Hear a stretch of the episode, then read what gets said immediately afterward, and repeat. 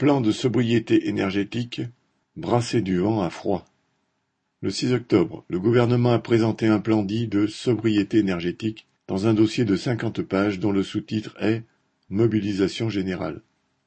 Il donne une série de recommandations aux entreprises concernant leur éclairage, le chauffage de leurs locaux ou de leurs magasins, la restriction de l'utilisation de l'eau chaude dans leurs sanitaires, mais qui n'ont aucun caractère obligatoire.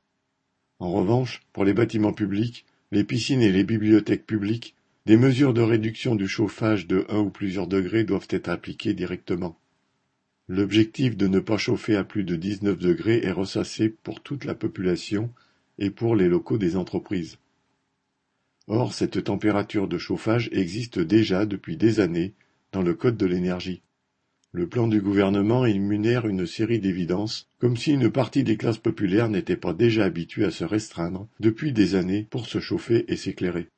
Mais derrière ce flot de lieux communs, ce plan sert à mettre en condition la population pour accepter sacrifices, coupures et hausse exponentielle des tarifs du gaz et de l'électricité à venir. Les groupes capitalistes de l'énergie restent quant à eux libres d'investir ou non, de spéculer sur les prix, de ponctionner toute la société.